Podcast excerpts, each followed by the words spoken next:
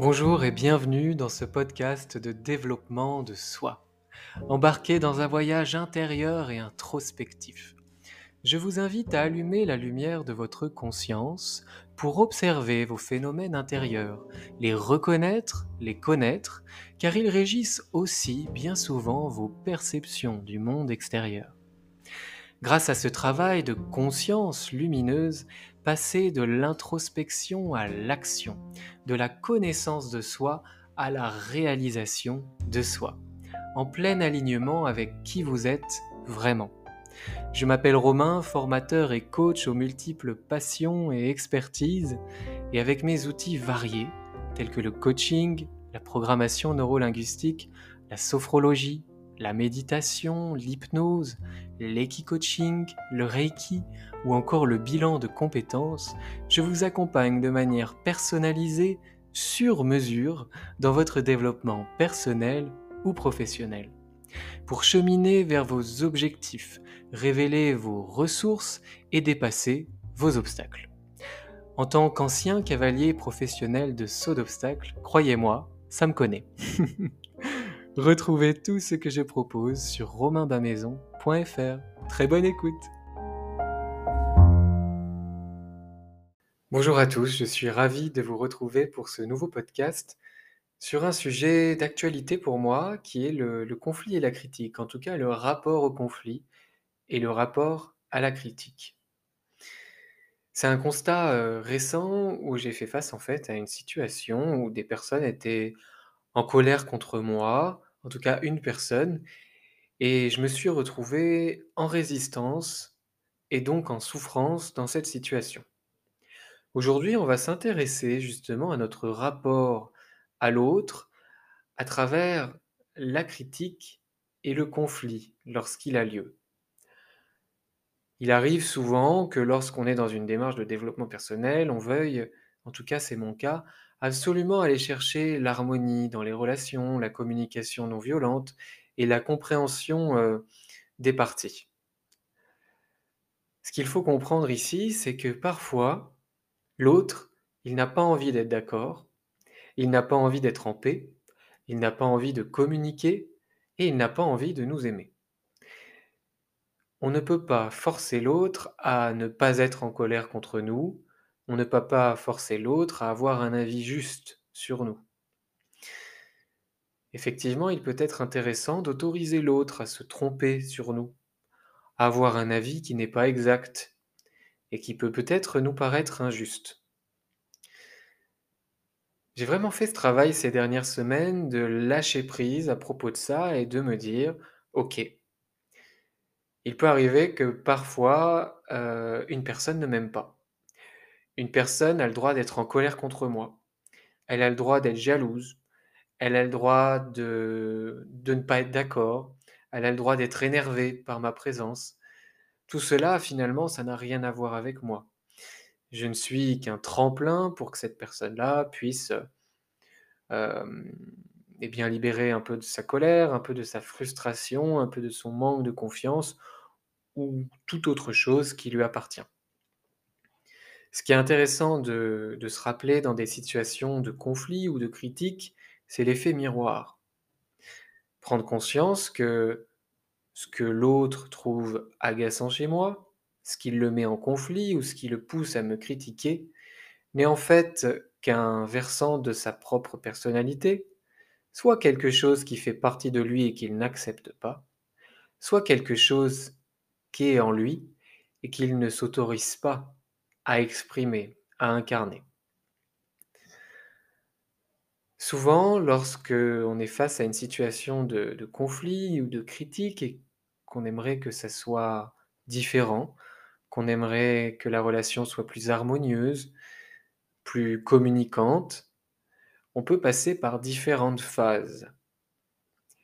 On peut avoir la phase d'incompréhension, où on va aller chercher à à communiquer avec l'autre, à trouver une solution, un terrain d'entente. Et puis lorsqu'on se rend compte que il est difficile de communiquer avec l'autre, eh bien on peut aller après dans une phase peut-être de colère ou peut-être une phase d'ego où on va chercher à, se comparer à l'autre. On va chercher dans la phase d'ego à se rassurer par rapport à l'autre qui est en conflit avec nous ou qui nous critique, à se dire que sur tel ou tel sujet, on est bien meilleur que lui. Et puis que de toute façon, sur tel sujet, on a plus d'expérience que lui. On va chercher à travers la comparaison et donc l'outil de l'ego à se rassurer. Une autre phase qui peut venir avant, après l'ego ou indépendamment de l'ego, c'est la tristesse. On est triste. On est triste de la situation, on est triste de ne pas réussir à communiquer avec la personne, on est triste du conflit, et cela nous prend beaucoup d'énergie, cela nous pollue finalement. Il peut y avoir aussi la phase de perte de confiance. Je perds confiance en moi, je doute. Et puis, on finit peut-être à un moment par croire ce que l'autre dit de nous, par croire que c'est vrai, parce qu'en fait, manque de confiance. Et puis, il y a une autre phase qui arrive ensuite, c'est la phase de lâcher prise. Moi, par exemple, je suis passé par la phase de colère, de tristesse, de peur, la peur de ne pas être validé, la peur de ne pas être reconnu, la peur d'être rejeté. Et puis ensuite, finalement, j'ai lâché prise.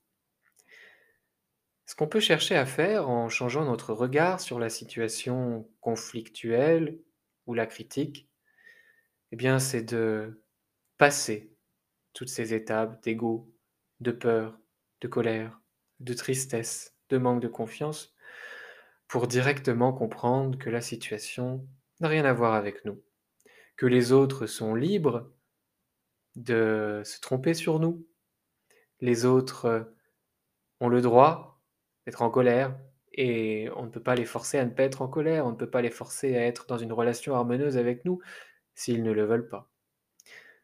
Bien sûr, cela ne veut pas dire qu'il ne faut pas tenter de communiquer, de trouver un terrain d'entente, d'exprimer ses sentiments, ses besoins en étant responsable de ce que l'on ressent pour essayer d'explorer l'autre et notre relation. En revanche, lorsqu'on se rend compte que la communication n'est pas souhaitée, la paix n'est pas souhaitée chez l'autre, eh bien finalement, on va sortir de la relation conflictuelle. Parce qu'ici, on parle de conflit, mais pour être en conflit, il faut être deux.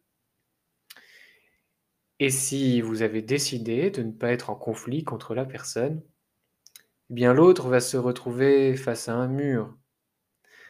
Il ne pourra pas avoir de conflit puisque vous n'êtes pas d'accord pour ça.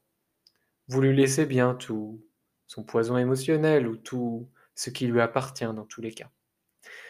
Alors effectivement, il y aura de la critique, et puis, une piste qui pourrait être intéressante face à cette critique, c'est d'abord sur soi de se rassurer, de se dire qu'on ne va pas commencer à avoir peur de ce que les autres pourraient penser de nous à chaque fois que l'on sort de la maison. Vous avez le droit, et on a le droit, de ne pas être d'accord avec ce que les autres pensent de nous lorsqu'ils nous critiquent on a le droit d'avoir un avis différent sur nous-mêmes de la personne qui nous critique, et même de la personne qui nous encense, qui nous félicite. On peut avoir un avis plus tempéré, par exemple. Bref, lorsque vous sortez de chez vous, vous pouvez choisir et vous dire, je décide de ne pas croire ces personnes qui ont envie de me critiquer ou qui ont envie d'exprimer de la colère ou un avis faux sur moi. Je ne les crois pas. Et je sais qui je suis et je compte l'exprimer, indépendamment de leur regard, sans attente de leur regard, sans attente de reconnaissance de ces personnes-là. Vous pouvez tout à fait vous concentrer à ce moment-là sur des personnes qui vous reconnaissent et qui vous apportent un avis juste, un avis aimant, et un avis qui est réconfortant. Et puis vous pouvez aussi vous rappeler ce que vous pensez de vous, ce que vous avez réalisé, vous, en tant que vous, entre vous et vous, dans votre vie. Et ainsi vous dire que L'autre, finalement, lorsqu'il est en train de parler de moi, il ne parle que de lui. Et je ne suis du coup pas d'accord à propos de ce qu'il raconte sur moi. Je décide de ne pas les croire. Ce qui est intéressant euh, dans ce travail de, lâcher prise et, et finalement d'empouvoirment, c'est d'être plus solide. Mais c'est pas une solidité qui va au front, c'est une solidité des racines, c'est une solidité d'ancrage. De se dire, je sais un peu plus qui je suis que cette personne, et je décide de ne pas la croire. Je décide de poursuivre mes rêves, de continuer dans mes projets, et de d'incarner, de défendre les valeurs qui me semblent justes, ma vision, qu'elle soit professionnelle ou personnelle. C'est moi qui décide. Parce que si on commence lorsqu'on est, et on l'est beaucoup, en manque de, confiance en nous à certains moments, si on commence à croire tout ce que les autres disent de nous, eh bien c'est un frein énorme à notre développement. Il y a, euh, je ne sais pas qui est-ce qui le dit, je ne l'ai pas inventé, quelqu'un qui a dit toutes les personnes qui ont réussi ont un point commun, c'est qu'elles ont essayé. Et on, le voit bien hein, dans les personnes qui avancent, qui se déploient. Il y a bien des moments où d'autres personnes vont peut-être les critiquer ou être en colère contre elles parce qu'elles vont reconnaître euh, quelque chose, rencontrer une frustration dans le développement de l'autre. Alors n'arrêtez pas votre développement pour les frustrations des autres. Bien sûr, ça n'empêche pas parfois de se remettre en question lorsqu'il y a des critiques constructives, ou bien de faire preuve d'un espace en soi pour essayer de se mettre à la place de l'autre et de comprendre ce qu'il peut percevoir de moi. Parfois, ça peut être intéressant de faire ce travail-là. Et puis c'est la même chose quand on a une personne qui est fort en critique, qui cherche le conflit, qui est en colère, eh bien c'est d'aller dans cette curiosité de l'autre peut-être se poser la question, qu'est-ce qui a bien pu faire pour que cette personne en arrive là? Qu'est-ce qui est arrivé à cette personne dans son parcours de vie pour qu'elle ait ses émotions, ses comportements? Qu'est-ce que cette personne peut bien ressentir pour agir ainsi? La curiosité est souvent une réponse pertinente à la critique. Ainsi, vous pouvez vraiment faire preuve de curiosité lorsque quelqu'un vous agace, lorsque quelqu'un vous critique, se trompe sur vous ou cherche le conflit, se demander, ok, tout cela n'a rien à voir avec moi, mais qu'est-ce qui a bien pu arriver à cette personne pour qu'elle ait ces comportements? Et là, c'est quelque chose d'intéressant. Ensuite, on peut aller vers un travail de compassion. Lorsqu'on est passé éventuellement par ces phases de la défense de l'ego, de la peur d'être rejeté, de ne pas être validé, de la colère, de l'injustice que quelqu'un nous critique ou vienne nous chercher des poux, et la tristesse de la situation, lorsqu'on arrive à pouvoir lâcher prise et à s'autoriser à ne pas plaire à tout le monde, à autoriser les autres à se tromper, à être en colère, à ne pas gérer la totalité de leurs émotions, et c'est complètement d'accord, eh ben, on peut aller vers un élan de compassion. La compassion, c'est cette compréhension de l'autre, un peu comme l'empathie, cette capacité à se mettre à la place de l'autre, à cette volonté de comprendre ce qu'il vit, d'enfiler ses chaussures et ses lunettes quelques instants pour voir depuis son point de vue. La compassion va un peu plus loin en émettant le souhait, un souhait de guérison, un souhait de bien-être pour l'autre.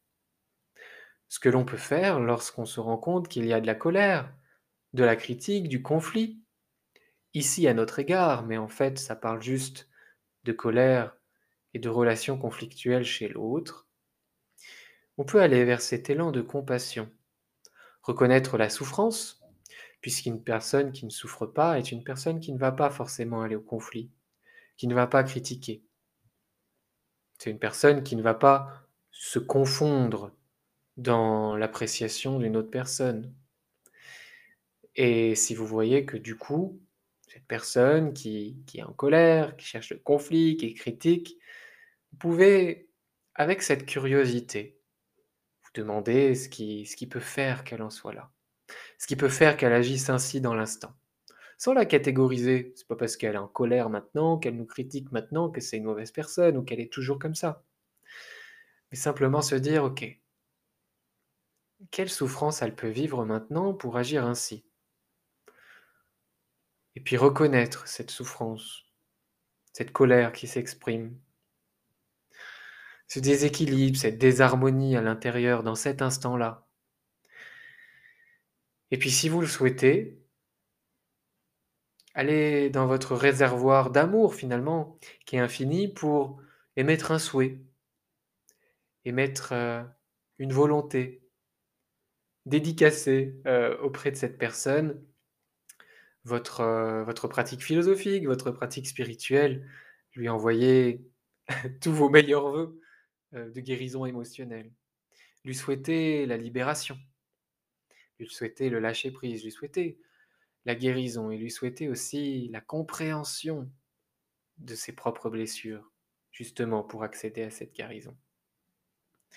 Bref, ce podcast, je le fais un petit peu en mode euh, désorganisé, comme, comme ça vient, mais on comprend bien, si on tente de résumer, que lorsqu'on est face à un conflit, à une critique, il y a un processus naturel qui s'engage.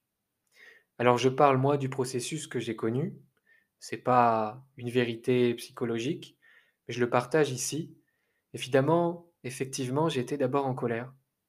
Et puis ensuite, j'ai eu peur.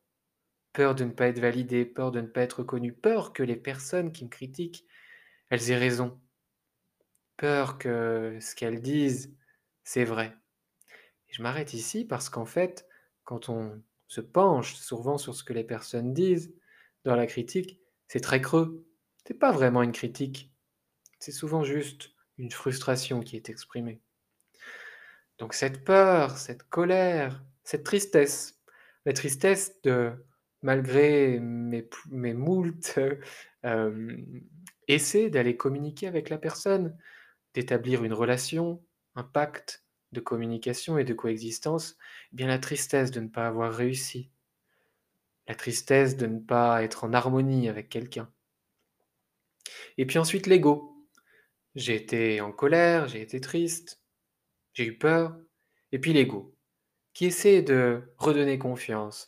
À un moment donné, ça, ça peut servir de dire non mais cette personne-là, pour qui elle se prend, elle est, elle est moins bien que moi, elle a fait moins de choses que moi, etc., etc.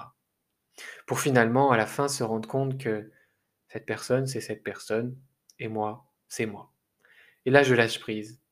Et j'autorise, dans la situation, cette personne à s'exprimer, à se comporter ainsi. Je ne suis pas maître des personnes qui m'entourent. Je ne peux pas maîtriser leur comportement. Je ne peux pas maîtriser leur interprétation. Je ne peux pas maîtriser leurs émotions. Alors qu'est-ce qu'il me reste à faire? À me recentrer sur moi, à me remplir de confiance, d'amour-propre, de compassion, d'autocompassion, pour pouvoir ensuite, eh bien, même si la personne est en colère, même si elle me critique, par ma clairvoyance en reconnaissant qu'il y a ici de la souffrance, un déséquilibre quelque part, et de, la désharmonie, je ne sais pas si ça se dit, et bien pouvoir avoir cet élan d'empathie et de compassion. Souhaiter fermement continuer d'incarner qui l'on est dans la situation, défendre sans conflit ses valeurs, sa vision et la manière dont on a envie d'être, tout en souhaitant à l'autre personne d'aller elle aussi vers cette clairvoyance, vers cette conscience et vers cette paix intérieure. Bien sûr, nous, on ne la vit pas toujours de manière stable, tous les jours de la vie, toutes les minutes de chaque journée. Mais lorsqu'on a cette volonté de trouver l'équilibre, de comprendre ce qui se passe et de lâcher prise, justement par cette compréhension, eh bien on peut aller d'un élan de compassion vers l'autre. En fait, vous ne serez plus en conflit Vous serez en harmonie à l'intérieur face à une personne qui est en conflit, pour laquelle vous aurez de la compassion et vous espérerez de tout cœur qu'elle trouve bah, le chemin, la réponse, la guérison, la compréhension, la maturité, peu importe le mot plus ou moins spirituel qu'on met derrière, c'est de la compassion. C'est tout pour ce podcast. J'espère que ça vous, aura, ça vous aura été utile. Et puis vraiment, euh, arrêtons euh, de, se sentir aussi vulnérable lorsqu'on est dehors, lorsqu'on sort chez nous, lorsqu'on est dans notre métier ou dans tout autre projet, si vulnérable que d'avoir l'impression que la vie de quelqu'un va être vraie, va nous détruire et, va nous faire vaciller. Arrêtons de croire ce que pensent les autres. Regardez vos pensées. On a 60 000 pensées par jour. Si on les croyait toutes, si on croyait tous nos rêves, nos fantasmes, nos peurs, eh bien, ça serait complètement dingue. Bah, c'est pareil pour les autres. Ne croyons pas à leurs pensées, puisqu'elles ne sont pas toujours raisonnées. Elles sont en lieu et place de certaines insécurités, d'un vécu, de peur chez ces personnes. Donc, vous avez ce pouvoir, on a ce pouvoir de ne pas croire tout le monde. Et c'est Don Miguel Ruiz, euh, dans La maîtrise de l'amour, qui dit euh, Ne vous croyez pas, ne me croyez pas, et encore d'autres choses, mais en gros, il ne faut pas se, ne vous croyez pas sur ce que vous vous racontez sur vous-même, ne croyez pas les autres sur ce qu'ils racontent sur vous-même, et même vos enseignants, euh, les personnes qui vous inspirent, ne croyez pas tout. Vous pouvez choisir de ne pas croire ce que l'on dit sur vous. C'est tout, pour ce, podcast et pour ce processus hyper intéressant du rapport que l'on peut avoir au conflit et à la critique. Je vous invite ben voilà, à lâcher prise et à accepter que des personnes puissent être en colère et puissent ne pas vouloir une communication harmonieuse. Et c'est pas grave, peut-être que ça viendra plus tard ou pas du tout. En attendant, on peut faire preuve de compréhension et de compassion. Je vous dis à bientôt pour un tout nouveau podcast.